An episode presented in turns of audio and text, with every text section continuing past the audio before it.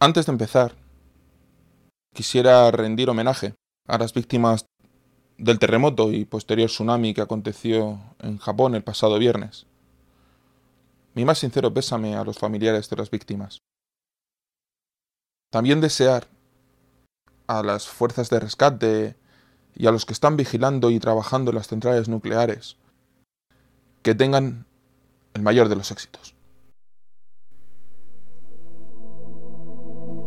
Y dicho esto, os doy la bienvenida a Campus Stellae. Episodio 1. El Discovery.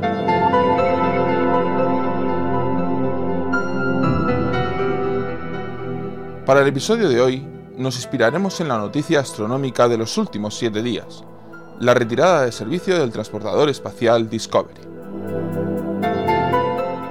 Con el nombre que llevó uno de los barcos del capitán Cook, el Discovery es un transbordador espacial. Estos vehículos tienen la capacidad de volver del espacio y ser reutilizados. Tras los cinco años que duró su construcción, el Discovery es producto de la experiencia que se extrajo de sus tres hermanos mayores, el Enterprise, el Columbia y el Challenger. El Discovery alzó el vuelo el 30 de agosto de 1984, tres años después del comienzo del programa de los transbordadores espaciales. Pero la tragedia ensombreció el joven programa el 28 de enero de 1986. Aquel día, los siete astronautas que iban a bordo del Challenger murieron en la explosión que se produjo solo 27 segundos después del despegue. El programa del transbordador espacial quedó suspendido durante más de dos años, hasta el 29 de septiembre de 1988. En esa fecha, el Discovery asumió el importante papel de devolver el programa del transportador al espacio. En esta segunda etapa de vuelos, el Discovery tuvo el honor de poner en órbita al telescopio espacial Hubble el 24 de abril de 1990.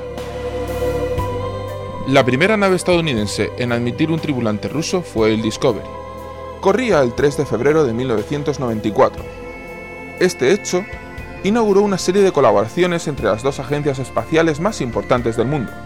Dichas colaboraciones fueron el paso necesario para la construcción de la Estación Espacial Internacional. Entre el 4 y el 8 de junio de 1998, cuatro años después, el Discovery cerraba esta primera fase de colaboraciones, siendo el último transbordador espacial que estuvo acoplado a la Estación Espacial Mir. A partir de ese año, las agencias espaciales centraron sus esfuerzos en la construcción de la Estación Espacial Internacional. El 29 de octubre de 1998, el Discovery fue el escenario del primer vuelo de un astronauta de nacionalidad española, Pedro Duque. En dicha misión se encontraba también John Glenn, que volvía por primera vez al espacio tras ser el primer estadounidense en orbitar la Tierra en 1962.